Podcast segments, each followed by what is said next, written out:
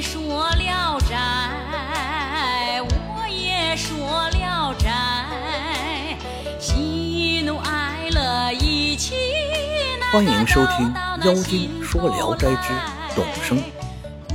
董生字遐思，青州西郊人。一个冬天的傍晚，董生铺好被褥，点上炉火，刚要掌灯时，有朋友来请他喝酒，董就关好门去了。到了朋友家，在座的有个医生，擅长以诊脉来辨人贵贱吉凶。他给大家挨个诊评了一番，最后对董生和一个名叫王九思的书生说：“我。”诊看的人不尽其数，但脉象的奇特，没人和你俩相同。要说富贵脉吧，又伴有低贱的征兆；要说长寿脉吧，又杂有短命的症状。这都不是我所能知道的，但董君的这种脉象，确实很明显。众人听罢很吃惊，一齐问为什么。医生回答说：“我诊平到这种程度，也没有办法了，别的不敢随便下结论，但二位各自慎重行事。”起初两人听后很害怕，继而一想，又觉得医生的话模棱含糊，也就没放在心上。半夜时，董生回到家，见房门虚掩着，大为疑惑。醉意朦胧中，想了想，一定是走时慌忙急促，忘了上锁。进屋后，没顾上点灯，便先伸手摸被窝，暖和没有？一下触摸到一个赤身的人躺在里面，董生大吃一惊，抽回手来，急忙点灯一看。竟是个红颜少女，美如天仙。董生狂喜万分，上前细摸她的下身，却意外的摸到条毛耸耸的长尾巴。董生害怕起来，转身想跑。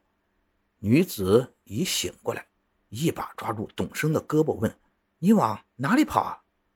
董生越发害怕。战战兢兢地哀求仙人可怜饶恕。女子笑着说：“你见到什么，就把我当成仙人？”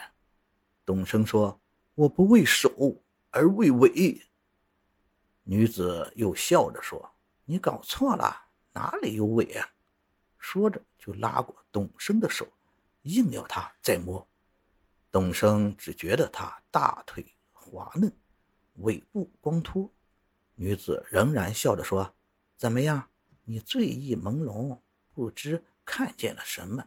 这样胡说八道，污蔑人。”董生本来就喜欢女子的美貌，这时越发被她迷住了，反自责刚才不该错怪她。然而还是怀疑女子来路不明。女子说：“你不记得东郊的黄毛丫头了吗？”算来我家搬走十年了，那时我还未成人，你也是个孩子。董生一下想起来了，说：“你是周家的小阿锁吗？”女子说：“是啊。”董生说：“经你提醒，我才想起来了。十年不见，你竟出落的这样苗条漂亮。可是你为什么突然到这里了呢？”女子说。我出嫁才四五年，公婆就相继去世了，又不幸成了寡妇，孤苦伶仃，没有依靠。想起小时认识的人中只有你了，因此才来投奔你。进门时天已黑了，碰巧有人来请你去喝酒，我就躲在一边等你回来。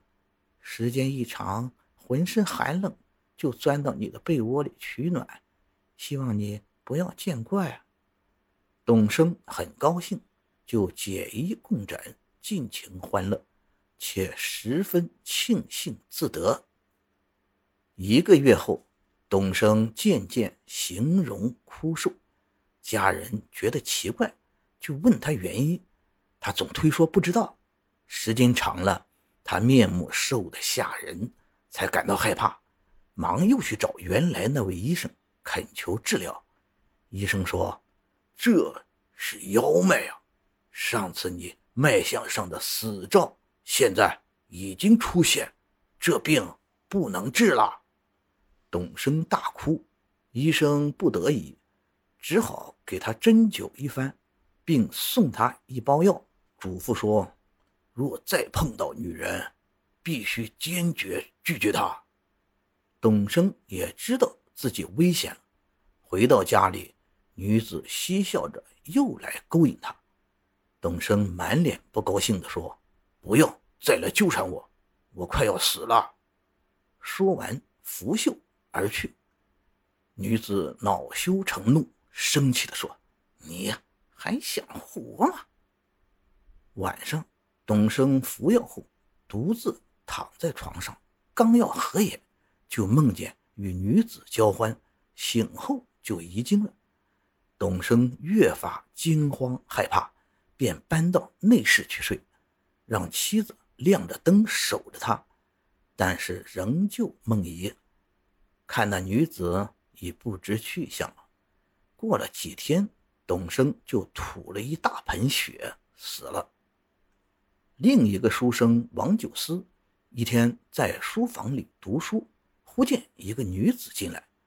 王恋其美貌，就和她私通，问她从哪里来。女子说：“我是董九思的邻居，过去他与我很要好，不料被狐狸精迷住，丧了命。这些狐类的妖气很可怕，读书人应该小心提防。”王听后。越发钦佩他，于是两相欢好。日子不长，王便觉得精神恍惚，如染重病。忽然梦见董生对他说：“和你相好的那个女子是个狐精，她害死了我，又要来害你。我已向阴曹地府告了她，以报仇雪恨。七天之内，你必须每天晚上点好香。”插在室外，千万不要忘了。王九思醒后觉得这事很奇怪，便对女子说：“我病得很重，恐怕要弃尸于山沟荒涧中。有人劝我不要再行房事了。”女子说：“命中注定你长寿，行房事也活着，没有寿限，就是不行房事也得死。”说着。便勾引挑逗，王九思心惊摇动，不能克制，又与他苟合。事后又很悔恨，但总不能摆脱他。到了晚上，王把香插在门上，女子来到后就把香拔下扔了。夜间，王九思又梦见董生来，指责他不该不听话。第二天晚上。王九思暗中嘱咐家人，等他睡后，偷着将香点着，插在门上。女子在床上忽然吃惊地说：“又插上香了。”王推说：“不知道。”女子急忙起身，找到香，把它掐灭了。回来说：“谁教你这么干的？”王九思说：“可能是内人担心我的病，听信巫婆的话，给我。”驱病消灾吧。女子彷徨不定，闷闷不乐。家人在暗处见香熄灭，又点上插好。那女子叹了口气，说：“你福大命大，我不该误害了董瑕司，又再来害你，的确是我的错。我将和他到阴曹地府对质。”你若不忘咱俩过去的感情，就别弄坏我的皮毛。说完，挣扎下床，扑倒地上，死了。王九思点灯一看，原来是只狐狸，怕他再复活害人，便招呼家人剥下他的皮悬挂起来。